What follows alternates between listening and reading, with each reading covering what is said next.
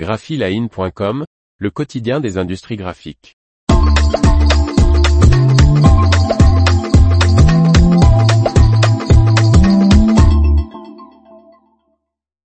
Tetra Pak passe au crible les matériaux afin de mettre au point l'emballage du futur.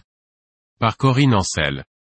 La première application de cette recherche est d'optimiser les matériaux utilisés pour les pailles en papier. En partenariat avec un laboratoire, le géant de l'emballage de produits alimentaires Tetra Pak lance une grande recherche afin d'analyser la matière à des échelles inédites et trouver de nouveaux emballages à base de fibres. Ce laboratoire, Max 4, basé à Lund en Suède, est doté d'une toute nouvelle station de recherche consacrée à l'étude des matériaux issus de la forêt. Baptisée Formax, cette unité consiste en une ligne de faisceaux de lumière où le rayonnement synchrotron est utilisé pour étudier les matériaux au niveau nanométrique jusqu'au niveau millimétrique.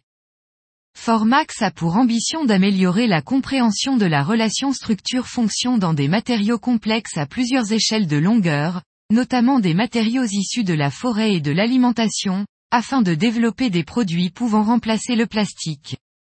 La première expérience de Tetra Pak est menée sur des pailles en papier.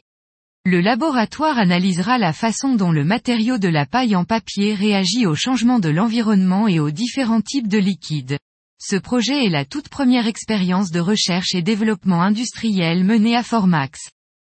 Formax sera très important pour la recherche académique fondamentale menée sur les matériaux à base de bois, qui est la base des applications de matériaux qui peuvent ensuite être développés, assure Eva Malmstrom Johnson, directrice du Wallenberg Wood Science Center, WWSC, qui collabore au projet. Une compréhension fondamentale de la structure et des propriétés des matériaux est cruciale dans le développement de l'emballage du futur, estime Eva Gustafsson, vice-présidente de la division matériaux et emballage de Tetra Pak. Selon elle, cet emballage du futur doit être entièrement recyclable et avoir un faible impact environnemental, tout en restant sûr pour les aliments et résistant au liquide et à l'humidité. L'information vous a plu? N'oubliez pas de laisser 5 étoiles sur votre logiciel de podcast.